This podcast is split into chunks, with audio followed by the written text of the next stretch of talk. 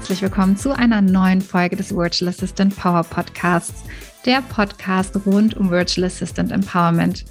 Ich bin Christine, deine Gastgeberin, und ich freue mich sehr über meinen heutigen Interviewgast, Viola Wagner.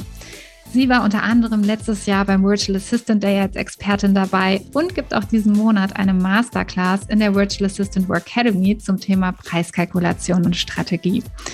Sie ist die Betriebswirtin und ihre Mission ist es, insbesondere Frauen bei dem Aufbau eines wirtschaftlichen und nachhaltig wachsenden Unternehmens zu unterstützen.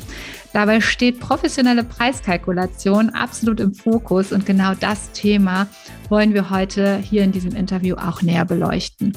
Viel Freude beim Zuhören. So, hallo liebe Viola, schön, dass du äh, der Einladung gefolgt bist. Ich freue mich sehr, dass du hier bist und lass uns doch direkt einsteigen mit ein bisschen anderen Einstieg und zwar beschreib dich doch einfach mal mit drei Hashtags. Oha. Also drei Hashtags. Erster BWL, ganz klar, weil das ist das, was ich liebe, was ich mache und ähm, ich glaube, das passt auch einfach am besten zu mir. Ähm, ja, das ist halt einfach wirklich, ne, ich bin studierte BWLerin, ich mache jetzt gerade noch meinen Master im Bereich BWL. Das ist irgendwas, was mich immer begleitet, sag ich mal. Zweiter Hashtag, die Betriebswirtin, weil das ist einfach das, ja, ich glaube, darunter kennt man mich auch. Das ist eigentlich tatsächlich damals so als Zufall entstanden. Ich hatte nämlich eine freie Domain gesucht und ich wollte nicht Viola Wagner nehmen und habe dann überlegt, okay, was könnte man so als Domain nehmen und bin da dann auf die Betriebswirtin gekommen. Das war tatsächlich noch frei und das hat sich dann so verselbstständigt. Aber es passt auch einfach super gut, deswegen durfte es auch bleiben und wird auch weiterhin bleiben dürfen. Dritter Hashtag Preise, weil das ist einfach, ja, das, was mich auch begleitet, was mir richtig Spaß macht. Also ich kalkuliere total gerne, weil da so meine Freude am Zahlen und am Rechnen bei, ja, einfach gefragt ist. Ne? Da kann ich es voll ausleben. Und ich bin ja auch so eine Strategin. Ich mag ja auch total gerne Strategie und Strategiethemen. Und das ist beim Thema Preise halt auch so total präsent, weil ja, ob ich jetzt mit einem hohen Preis einsteige, mit einem niedrigen, wie ich mich positioniere, wie ich meine Preise im Zeitverlauf eines Produktes anpasse.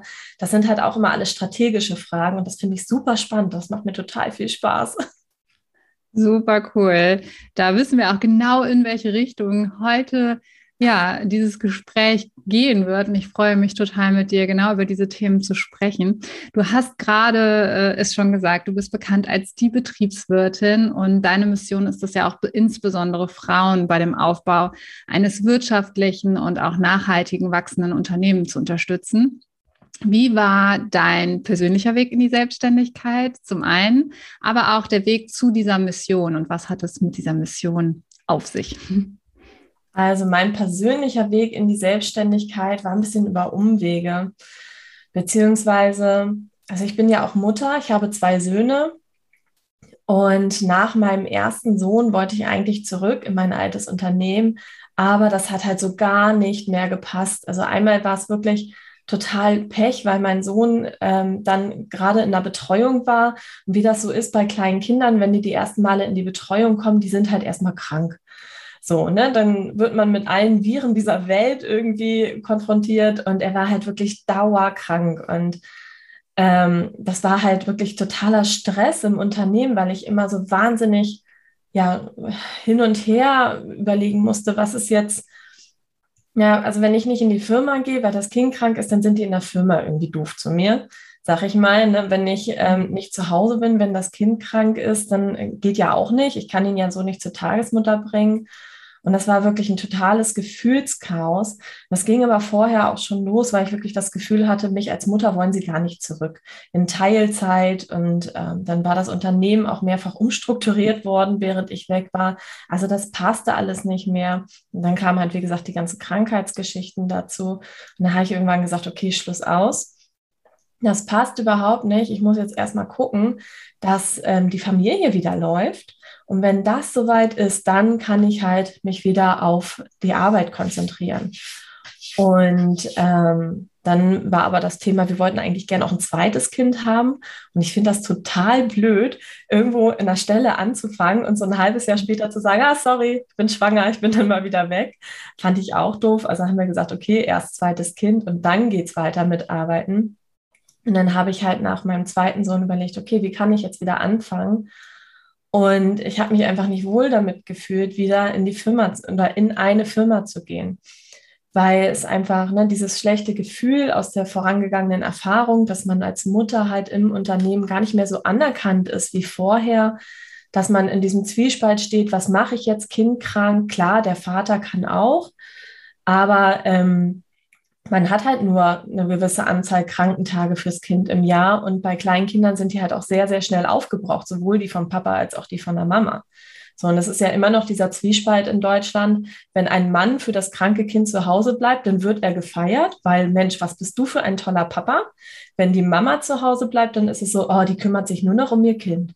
So, ne, das ist ja wirklich, ja, also Gleichberechtigung sind wir ja noch weit von entfernt. Und ich wollte einfach gern irgendwas machen, wo ich für meine Kinder da sein kann, wo ich flexibel sein kann, aber wo auch mein Kopf gefördert, gefordert, nicht gefördert, aber gefordert ist. Mhm. Ähm, weil die meisten Halbzeitstellen oder Teilzeitstellen, die es hier so gibt, die tun das ja eben nicht. Das ist dann halt, ne, was weiß ich was, Tippse oder, das klingt so abwertend, ne, aber es ist halt einfach so, es gibt wenig Teilzeitstellen, die halt wirklich fordern.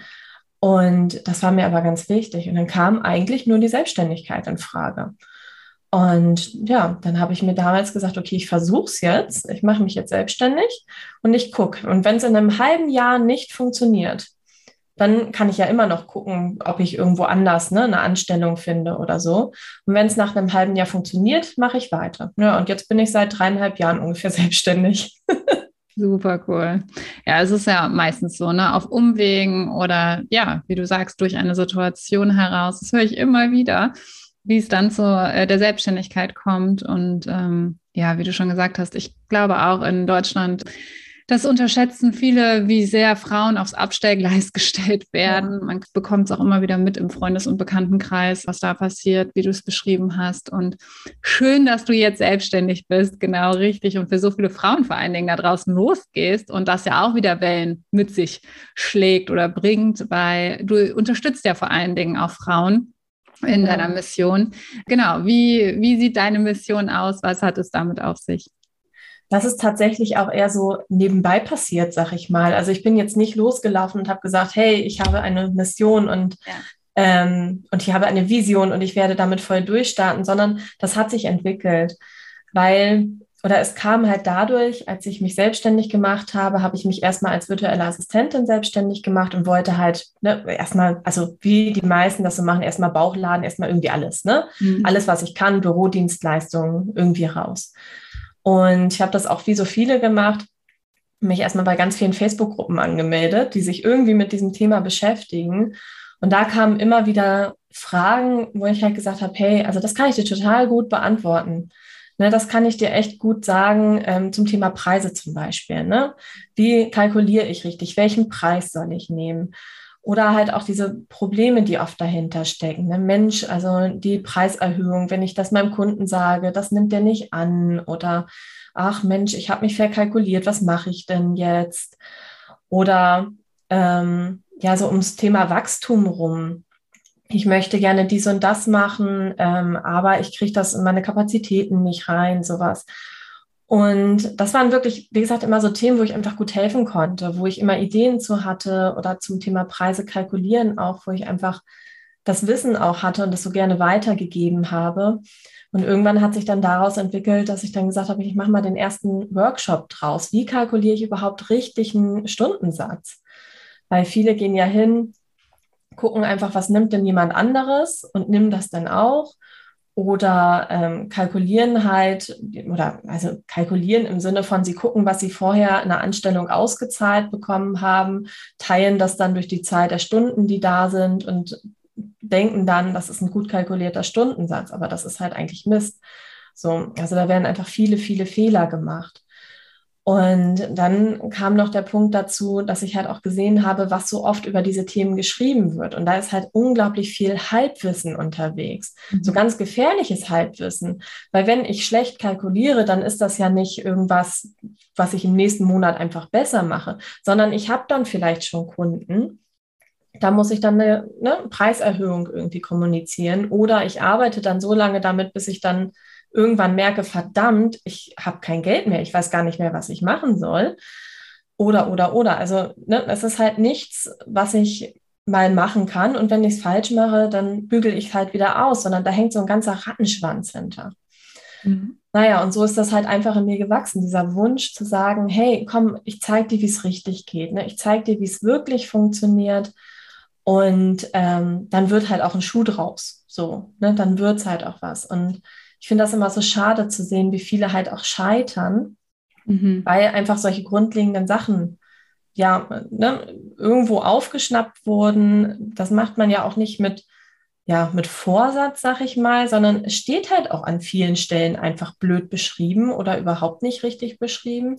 Ich weiß, da gab es mal so eine ganz blöde Formel, irgendwie Umsatzziel ähm, durch 30 mal 1,3 durch 30, weil 30 Tage hat einen Monat und mal 1,3, also quasi 30 Prozent Aufschlag für Steuern und so. Aber wer arbeitet denn bitte schon 30 Tage im Monat?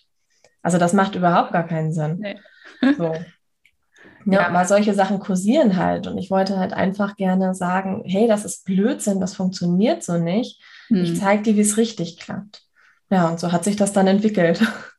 Eine so wichtige Mission, wirklich. Für alle VAs da draußen. Du sagst, dass viele scheitern daran oder entscheiden vielleicht auch, dass die Selbstständigkeit nichts für sie ist, weil sie immer so knapp kalkulieren, dass sie zwar irgendwie überleben, aber nicht wirklich ja, in die Vorteile, in den Genuss der Selbstständigkeit kommen, das, was man auch erreichen kann durch die Selbstständigkeit, wenn man denn dann, wie du schon sagst, ordentlich kalkulierst und das vor allen Dingen auch auf eine ja, solide Basis aufbaust. Und ich finde das auch für beide Seiten so wichtig, sowohl für die VAs, aber auch für die Unternehmer. Also ich merke auch immer wieder da draußen, es gibt auch in beide Richtungen, ja, die, die viel zu wenig nehmen und die, die vielleicht auch zu hochpreisig kalkulieren oder fast schon unseriöse Angebote machen, die gibt es ja auch da draußen. Und ähm, da wirklich äh, auch ja, Wissen zu schaffen und anderen das beizubringen, ist es so wichtig.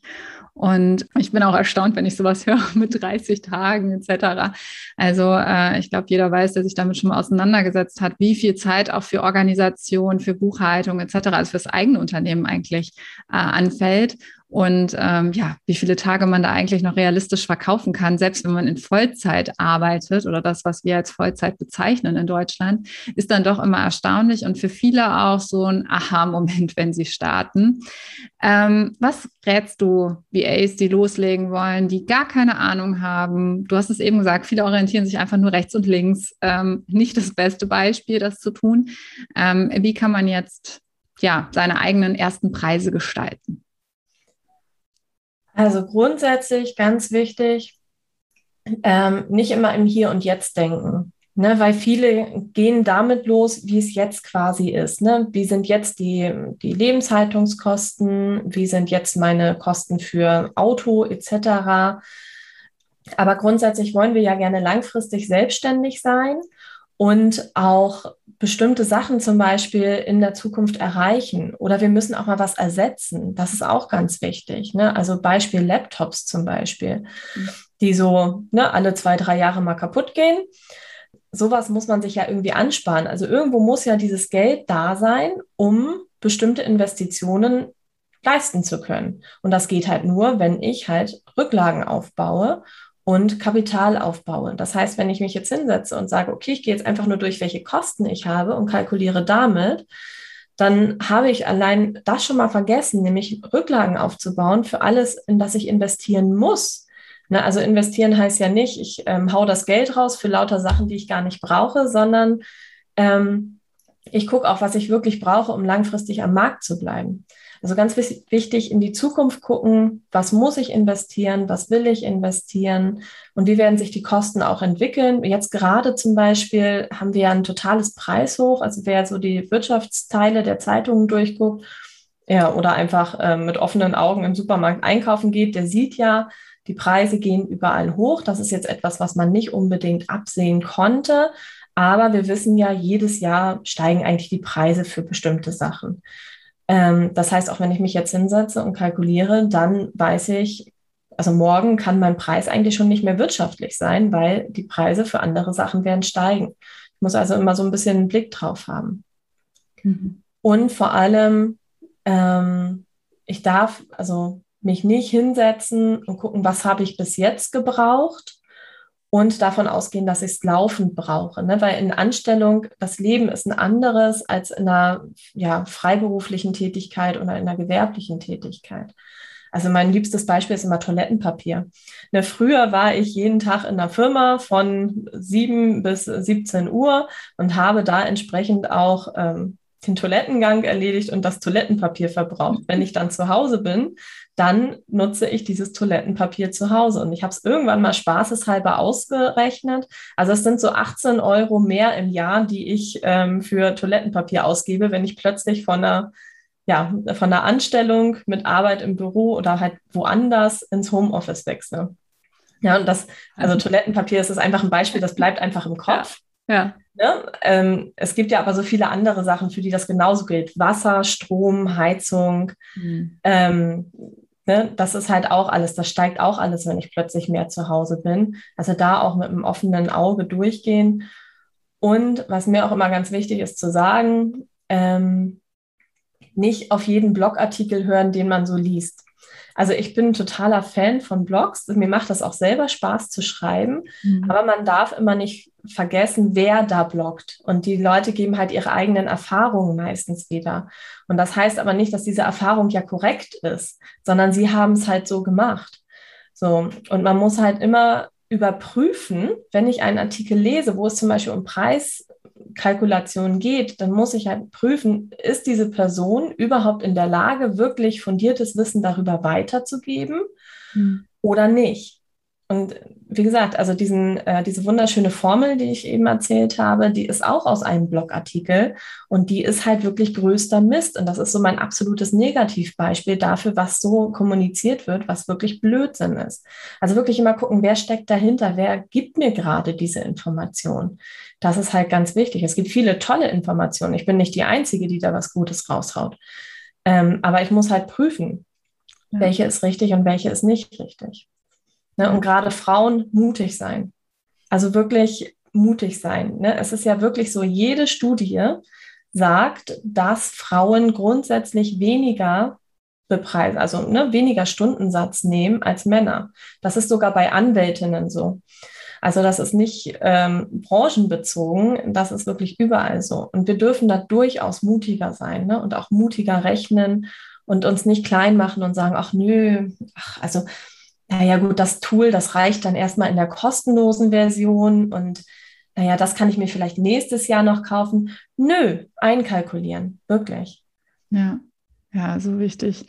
Also auch gerade, ich bekomme das auch immer mit, ach, das mache ich doch gerne und ach, ach nee, das schreibe ich jetzt nicht auf, das, ach, das läuft doch nebenbei. Oder ähm, da merke ich auch einen großen Unterschied zwischen Frauen und Männern, die dann auch da nochmal, selbst wenn sie gute Löhne, ähm, Entlohnung verlangen, äh, letztendlich aber doch einiges unter den Tisch nochmal kehren und sich so ein bisschen selbst, äh, ja, dabei, ähm, wie soll man das sagen, aber irgendwie selbst da ja, nicht so richtig das dann alles abrechnen, so wie es eigentlich sein sollte. Und ähm, also ja, die häufigste Frage, die ich dabei aber auch immer gestellt bekomme, Paketpreise oder Stundenlohn ähm, oder ein Mix aus beiden. Wie siehst du das vor allen Dingen bei der virtuellen Assistenz? Ähm, tja, also mit der Antwort, die dir jeder Steuerberater gibt, wenn du eine steuerliche Frage stellst, es kommt darauf an. ähm, also es ist ja wirklich so, es gibt keinen Yeah-Stundensatz und keinen Yeah-Paketpreise, sondern es kommt wirklich darauf an, auch in welcher Situation man sich gerade mhm. befindet. Wenn ich überhaupt noch nicht in der Lage bin, Paketpreise zu machen und ich nehme da jetzt Stundenpakete mal außen vor, weil Stundenpakete mhm. ist genauso Stundensatzberechnung wie Stundensatzberechnung direkt. Also es ist nicht wirklich ein Vorteil darin ja, wenn ich noch nicht das Wissen habe, um ein Paket zu machen, ein Leistungspaket, dann kann ich es halt auch lassen, weil es nützt nichts, auf Teufel komm raus, irgendwelche Pakete zu formen, ähm, die dann hinterher nicht funktionieren. Also ich brauche wirklich eine gewisse Erfahrung, damit ich ein gutes Paket machen kann. Und solange ich die nicht habe, macht es halt erstmal auch der Stundensatz. Und dann mit dem Ziel halt zu sagen, okay, ich ähm, gucke mir aber genau an, wie lange brauche ich zum Beispiel für welche Tätigkeit, schreibe mir das schon mal in mein kleines schwarzes Heftchen. Und dann kann ich nämlich, wenn ich mehr Erfahrung habe, damit ähm, Leistungspakete machen. Ansonsten, also es ist schon so, Stundensatz macht mich sehr vergleichbar. Mhm. Ne, wenn ich jetzt fünf Angebote bekomme und alle fünf schreiben ihren Stundensatz auf, dann ist das ein Riesenvergleichskriterium. Das ist halt so ein großer Nachteil am Stundensatz. Ich bin sehr, sehr vergleichbar. Und was ich noch wichtiger finde, wenn ich einen Stundensatz kommuniziere, dann ist das ausschlaggebende Kriterium die Zeit, die ich brauche, aber nicht die Qualität oder der Wert der Leistung. Das kann ich halt ändern, wenn ich ähm, zum Beispiel Leistungspakete ne, oder Pauschalen mache, weil dann zählt dieser Preis wirklich für das, was ich hinterher abliefere.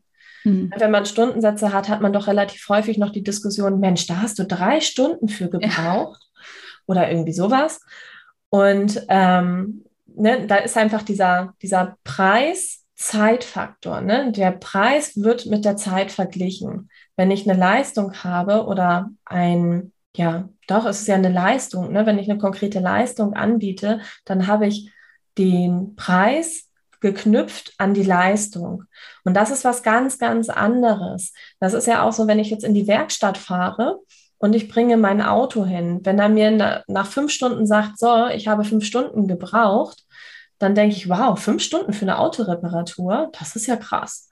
So, ne, war doch nur der Scheinwerfer, so nach dem Motto. Mhm. Wenn er mir aber sagt, so, das Auto ist jetzt picobello und gewaschen habe ich es auch noch, dann verknüpfe ich halt diesen Preis nicht mit der Zeit, die er dafür gebraucht hat, sondern mit dem Ergebnis, hey, cool, es ist alles heile und der ähm, gewaschen ist es auch noch. So.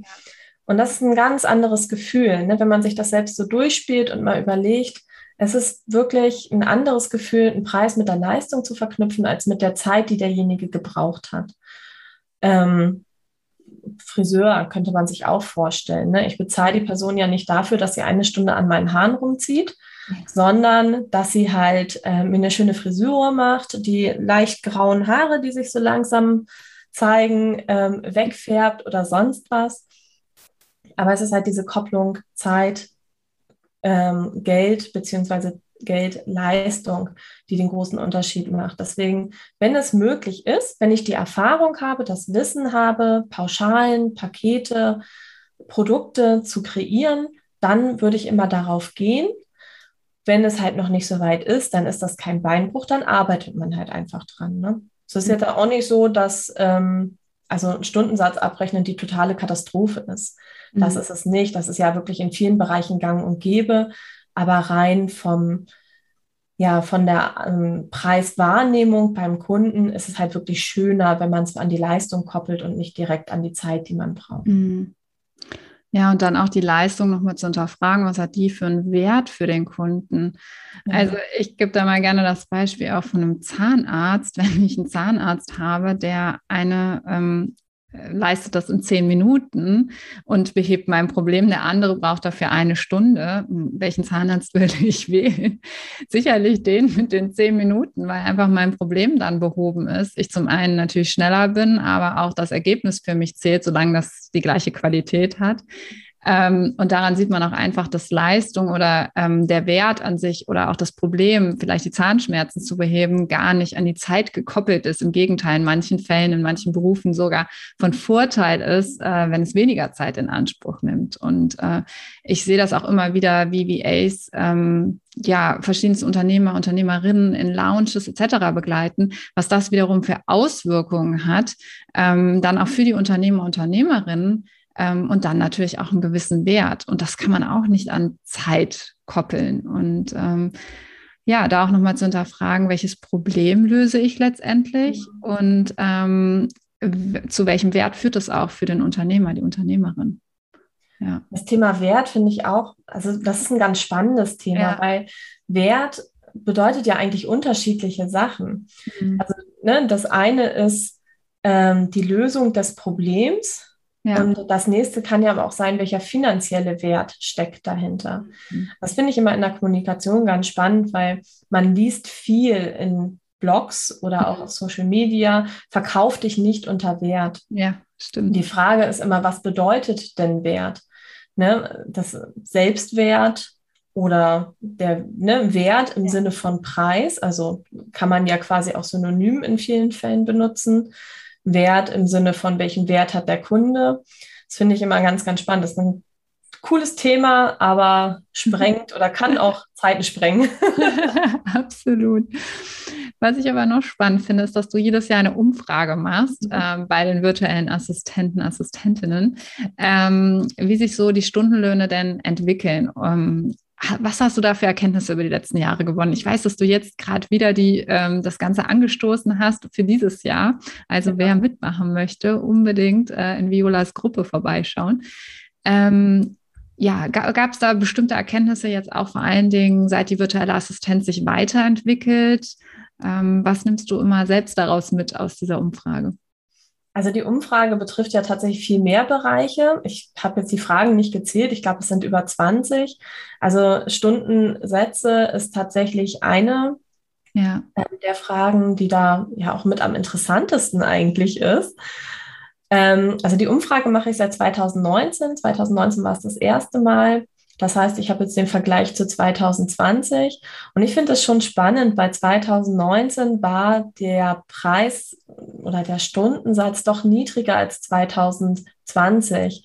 Mhm. Ich weiß auch, als ich 2018 gegründet habe, da wurde das auch noch ganz anders kommuniziert. Damals war so die Aussage, ja, so 20 Euro ist schon das Maximum beim Stundensatz. Und irgendwann ging es dann halt los, dass gesagt wurde, hey, nee, also unter 35 Euro kannst du gar nicht anbieten. Ähm, und das merkt man auch, ne, dass diese Kommunikation in den Gruppen, bei den VA-Coaches, bei ja allen, die in der Branche sind, eine andere geworden ist, dass wirklich gesagt wird, also unter 35 Euro geht gar nichts. Ich bin mittlerweile dabei zu sagen, ähm, streicht mal bitte das 35 und setzt mal 50 ein, weil ich finde auch 35 noch also viel zu wenig für einen selbstständigen Stundensatz. Das ist eigentlich immer noch nicht so, dass man sagt, davon kann man gut leben. Ähm, aber man sieht es schon, ne? also man sieht schon diese Entwicklung. Also ich habe jetzt zwischendurch auch schon mal reingeluschert, was dann schon so angegeben wurde jetzt in der jetzigen Umfrage.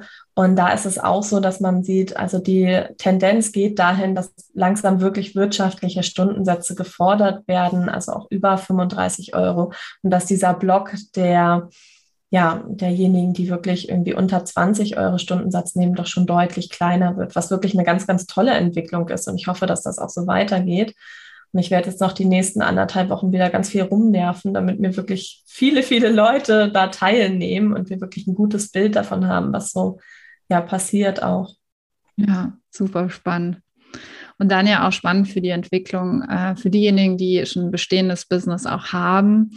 Ich merke mhm. auch immer, du hast auch am Anfang eben angesprochen, Preiserhöhungen, ähm, dass auch ja, sinnvoll zu kommunizieren. Viele haben Angst davor, tatsächlich bei bestehenden Kunden. Das kriege ich immer wieder mit. Hast du da noch einen Tipp, äh, wie man mit Bestandskunden umgeht und wie und wann man am besten Preise erhöht? Ist das zum Beispiel jetzt nach einer bestimmten Fortbildung oder wenn man sagt, generell erhöhe ich einmal im Jahr? Ähm, wie, wie siehst du die Situation?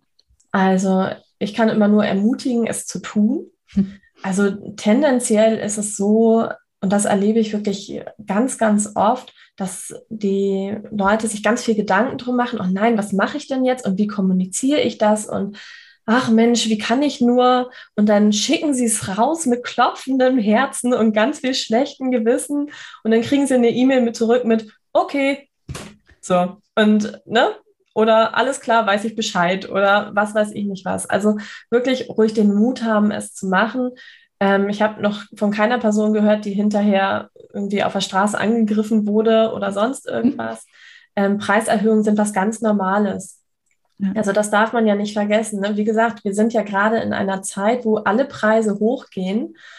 Und ähm, das ist ja ganz natürlich, dass wir dann auch gucken müssen, wo wir bleiben. Ne? Wenn wir jetzt nicht auch anfangen, unsere Preise vielleicht anzupassen, obwohl wir höhere Strompreise haben, äh, was steigt noch? Alles Strom, Benzin, Lebensmittel, alles geht ja gerade hoch. Wenn wir jetzt nicht auch das anpassen, dann haben wir ja auch ein Problem auf Dauer. Also Preiserhöhungen sind ganz natürlich. Und was wirklich vielen hilft, ist dieses Wort Preiserhöhung zu streichen. Das ist mhm. einfach so ein Psychotrick, zu sagen, es ist keine Preiserhöhung, es ist eine Preisanpassung. Mhm. Weil Preisanpassung klingt viel freundlicher und netter als Preiserhöhung. Und wenn man da selber ne, ein anderes Wort benutzt und auch in der Kommunikation ein anderes Wort benutzt, dann verliert das schon mal so ein bisschen von seinem Schrecken. Und ansonsten ruhig regelmäßig. Man sollte ja sowieso regelmäßig die Kalkulation überprüfen. Am besten nicht nur einmal im Jahr, sondern vielleicht jeden Monat. Das geht ganz einfach, indem man sich einfach ähm, bei deiner Kalkulation aufschreibt, mit welchen Gesamtkosten habe ich kalkuliert. Und dann setzt man sich am Monatsende, wenn man die Buchhaltung macht, hin, rechnet einmal alle Kosten zusammen, beziehungsweise das Buchhaltungstool macht das ja automatisch, guckt einmal, hey, ist das noch in dem Rahmen, mit dem ich kalkuliert habe? Ja, passt, Thema ist durch. Ja, man muss nicht immer neu kalkulieren, man kann sich quasi so kleine Kennzahlen einfach zur Hilfe nehmen. Und das sollte man ganz regelmäßig machen, weil dann erkennt man nämlich auch zeitnah den Zeitpunkt, um eine Preiserhöhung durchzuführen. Wenn ich das erst erkenne, wenn ich schon um 10 Euro pro Stunde erhöhe, dann habe ich sowieso ein Problem, ganz mhm. grundsätzliches. Ja. So. Und ähm, was noch gut klappt, ist einfach zu prüfen, gerade wenn ich im Aufbau bin, ob ich mit dem Schritt der Preiserhöhung auch mein Abrechnungsmodell ändern kann. Mhm. Wenn ich vorher halt Stundensätze abgerechnet habe, dann gucke ich, ob ich vielleicht ähm, dann zu einem Paketpreis wechsle. Weil dann ist diese Preiserhöhung auch gar nicht so im Vordergrund, sondern dann geht es darum, das Abrechnungsmodell zu ändern und das gibt einem selbst ein anderes Gefühl und ähm, man muss halt auch nicht wieder mit so Preiserhöhungen rumdaddeln. Also das ist auch immer eine gute Möglichkeit, einfach parallel zu gucken, wie kann ich mein Abrechnungsmodell anpassen? Kann ich ein Leistungspaket draus machen oder eine Pauschale? Mhm. Und ähm, das dann darüber halt mit abzuwickeln. Aber ansonsten wirklich nicht so viel Angst haben. Also regelmäßig kontrollieren, regelmäßig lieber kleine Erhöhungen machen, als dann einmal im Jahr eine ganz große, weil's, ne, mhm. weil man so lange nicht geguckt hat und man das Wording ein bisschen anpassen, lieber zu sagen, Preisanpassung als Preiserhöhung, das fühlt sich einfach besser an und dann machen. Also es kann natürlich immer passieren, dass man ein Kunde sagt, nee, will ich nicht, nee, geht nicht oder was auch immer oder dann suche ich mir eine andere. Aber das sind meistens Kunden, ähm, kann ich aus Erfahrung sagen, da war vorher schon irgendwas. Ja. ne? da, da war so, da schwebt schon irgendwas so im Raum, ähm, wo man dann vielleicht sagt, okay, dann ist es vielleicht auch gut und gerne, dann ist es vielleicht einfach so. Und wenn man ein gutes Akquisesystem aufgebaut hat, vielleicht auch schon regelmäßig Anfragen kriegt, dann weiß man ja auch, das ist kein Beinbruch. Und wenn man zum Beispiel meinen Kurs gemacht hat, dann weiß man ja auch, man sollte unbedingt Rücklagen aufbauen, nämlich auch für den Fall zum Beispiel, dass ein Kunde wegfällt. Und das kann immer passieren, nicht nur, wenn ich eine Preiserhöhung mache, das ist ja quasi so ein, ja, ein Damoklesschwert, was so immer über uns rumwedelt ähm, dann habe ich halt einfach eine Rücklage und weiß, ach, ne, ich kann auch zwei, drei Monate ohne diesen Kunden und dann habe ich Zeit, mir einen neuen zu suchen und dann ist das Thema halt auch durch. Also nicht so viel Angst haben, einfach mal machen. Super. Ja, vor allen Dingen, wenn man es regelmäßig reflektiert und es, wie du auch gerade sagst, ähm, jeden Monat mit ja, ähm, damit auch umgeht mit den Zahlen und da auch näher hinschaut, dann verliert man wahrscheinlich auch die Angst davor, dann auch diese Preisanpassung durchzuführen, weil es einfach zur Normalität wird. Ja, genau. Und das ist halt einfach, ähm, also das ist halt was, was ganz häufig passiert, dass man es eben nicht macht. Ne? Es wird die Buchhaltung mhm. gemacht und weggelegt mhm. und die Kalkulation nicht überprüft. Und dann hat man halt gleich so einen Batzen, den man erhöhen muss. Ne? Dann hat man halt gleich so sechs Euro oder zehn Euro pro Stunde, die man erhöhen muss und steht dann davor und denkt, boah, nee, das macht doch keiner. Dann geht man ganz mit einem ganz blöden Gefühl daran. Deswegen lieber regelmäßig prüfen und dann halt mal eine kleine Erhöhung machen. Ne? Und die wird auch sang- und klanglos angenommen. Mhm. Das ist auch für einen selber ein viel besseres Gefühl, lieber eine kleine Erhöhung zu machen, als gleich eine große. Deswegen immer schön reflektieren, immer wieder gucken. Und wenn ich starte als EA, nicht sagen, oh, ich starte erstmal mit, weiß ich nicht, 12 Euro die Stunde oder irgendwie sowas, sondern gleich zu Anfang richtig kalkulieren. Und wenn ich dann sage, hey, also diesen Preis, den kriege ich noch nicht, da fehlt bei mir noch ein bisschen Erfahrung, dann kann ich ja ganz bewusst zeitlich begrenzte Startpakete machen. Mhm. Ne, dass ich sage, ich brauche Testkunden für einen Monat von ein bis zwei Monaten, äh, für einen Zeitraum von ein bis zwei Monaten und mache das speziell für den Einstieg zu Preis XY. Da war ja gleich von vornherein lieber richtig kalkulieren und dann halt ein zeitlich begrenztes Sonderangebot machen, wo auch wirklich gleich kommuniziert wird, das ist zeitlich begrenzt, weil dann kann ich danach zu meinem richtig kalkulierten Stundensatz gehen, ohne dass ich halt mit so einem Preiserhöhungsthema kämpfen muss. Ja, super Tipps. Vielen Dank. Ähm, eine Frage dazu noch, die ich immer wieder gestellt bekomme: Preise kommunizieren, ja oder nein? Also gerade auf Social Media, auf der Webseite. Wie ist deine Meinung dazu? Ja, das kommt darauf an. Nein, also im Grunde ist es natürlich so, wenn ich meine Preise kalkuliere, dann weiß der Kunde, äh, kommuniziere, dann weiß der Kunde direkt, woran er ist. Ähm, und das hat viele Vorteile. Ne? Die, die es nicht ausgeben wollen, die melden sich gar nicht erst. Das heißt, ich habe deutlich weniger Aufwand, ähm, mit, mit, Leuten zu sprechen, die mich hinterher sowieso nicht buchen. Und ähm, ja, ne, die, die sagen vollkommen in Ordnung. Ne? Da, da, ist einfach schon die Leute, die mit mir reden, da ist einfach schon wahrscheinlicher, dass die auch wirklich zu Kunden werden, weil da scheitert es wenigstens am Preis nicht mehr. Also grundsätzlich ist es eine gute Sache es gibt eine Sache, worauf man achten sollte und von der hängt es eigentlich maßgeblich ab. Und das ist gar nicht die Frage, ob ich es kommunizieren sollte, sondern wie ich es kommunizieren mhm. sollte. Ich sage mal, wenn ich jetzt ähm, eine Homepage habe und die ist total mies, weil ich es das erste Mal gemacht habe, weil ähm, es läuft noch nicht richtig, weil ich noch am Rumprobieren bin, dann kann diese Homepage nicht, ja, die, die zeigt dann nicht, warum ich zum Beispiel einen hohen Stundensatz habe. Ne? Angenommen, ich bin halt total super gut im Thema Podcast, mhm. so, aber ich kann halt einfach nicht mit WordPress umgehen. Mhm. So, dann sollte ich mir überlegen, ob diese hingeschusterte WordPress-Seite wirklich zeigt, dass ich richtig gut darin bin, tolle Podcasts zu machen und ob die WordPress-Seite auch meine ja, meinen hohen Preis in Anführungsstrichen rechtfertigt. Ne? Es kommt immer darauf an, wie. Das ist ja auch, stell dir vor, du gehst in ein, in ein Modegeschäft, total schicker, toller Laden, ganz, ganz ja, elegant und dann siehst du, die Kleider sehen ganz toll aus und die haben aber als Preisschild so einen alten Lappen dranhängen oder sowas. Ne? Da mhm. ist es ja auch so, da fragst du dich dann, boah, okay, also Ne, passt das? Also, das, sieht, das ist doch irgendwie komisch, oder? Warum hängt da jetzt so ein hässlicher alter Lappen als Preisschild dran? Das passt einfach nicht. Also, die Frage ist nicht, ob kommunizieren, sondern wie kommunizieren.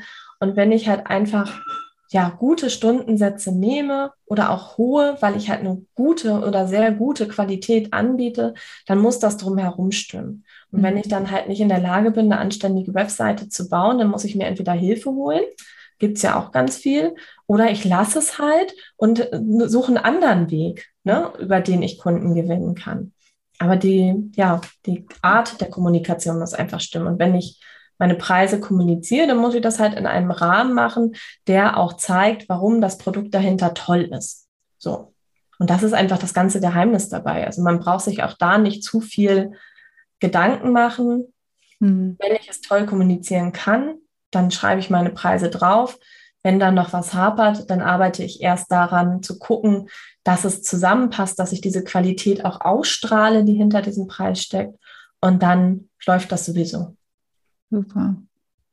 Ja, ich bin äh, mir sicher, da sind jetzt ganz viele VAs da draußen, die sagen, oh, ich würde gerne mal mit Viola über meine Preise sprechen ähm, oder auch von ihr lernen. Wie kann man mit dir in Kontakt treten? ähm, einfach die Betriebswirtin googeln, dann findet man eigentlich alles.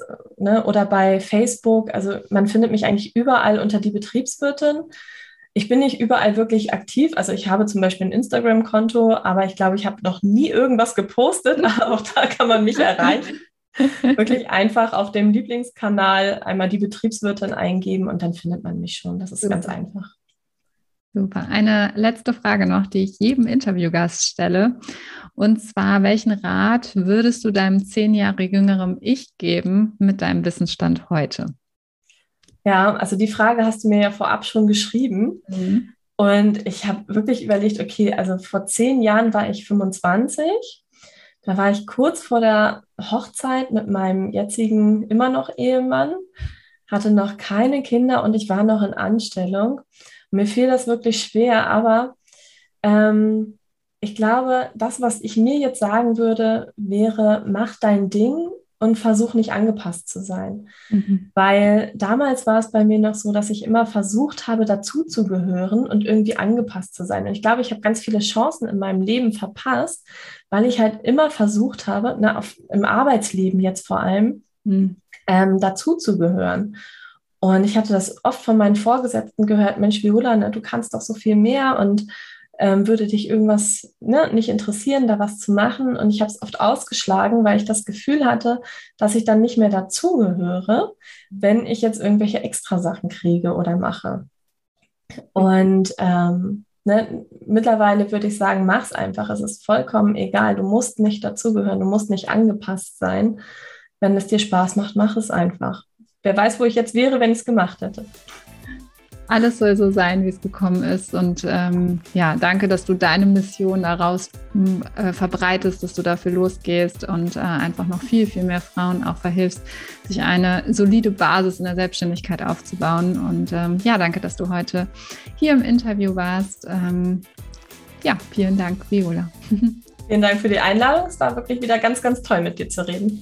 Dankeschön.